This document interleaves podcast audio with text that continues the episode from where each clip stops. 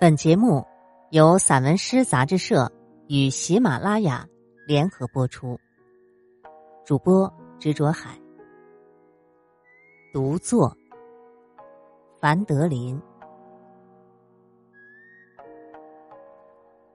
云朵，云朵柔软，它从天空抽取了一部分的白，更多的白。来自婴儿吮吸的手指，一群鸟反复丈量雨水深厚地平线的长度。一个乡村预言家用狗尾草编织了一枚完整的戒指。植物的根茎第一次集体背诵进化论。牧羊人归来之前，所有的云朵呼唤一场风。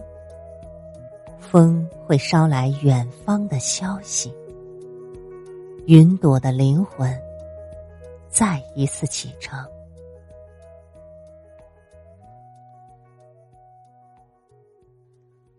落日，他领着那条长长的路，寻找一个出口。他用温柔的词语安慰那些不安的白发。他请求挖掘队暂时在皱纹的沟壑里避避今年的风雨。他又一次原谅了眼睛，将他热爱的尘世模糊化。他不再对耳朵发布命令，安静。此刻，比真理更加柔软。唯一让他放心的，是那根拐杖。这是。他对抗孤独的灵魂伴侣，他要赴一个遥远的约定，那里青山端坐，花朵安详，万物保持着朴素的模样。他看到落日，那枚红色的印章正缓缓的从天空盖下来。他把一生的悲喜交给了深沉的大地，他把灵魂的钙质还给了草木和流水。落日的从容，从内到外，开始充盈他的整个身体。独坐，每次给父亲上坟。我都要独自在他墓前坐一会儿。我坐着，他躺着，我们还像从前一样，挨得很近。我有很多话想说给他听，关于家、亲人，以及我们曾经在一起的日日夜夜。当我说累了，周围。只剩下了静，静的群山，静的松柏，静的时间。这时候，父亲的模样会再一次清晰起来。我越来越相信，他也是静的一部分，从未离开过我们。父亲，请原谅。这么多年了，我依然是个蹩脚的矿工，无法从眼睛里的十万滴泪水里提炼出一粒小小的盐。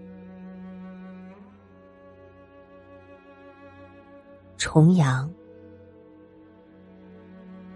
是时候坐下来，与山的高、水的长、风的年。进行和解了，那些爱与恨的石头，依然盘踞在母亲柔软的内心。这一天，登高远望，遍插茱萸，对母亲来说，已经无关紧要。他在试着用一种存在，替代一种消失。从父亲离开他的那年开始。重阳，变成了一个隐喻。前半生的暖，竟是为后半生的寒埋下的伏笔。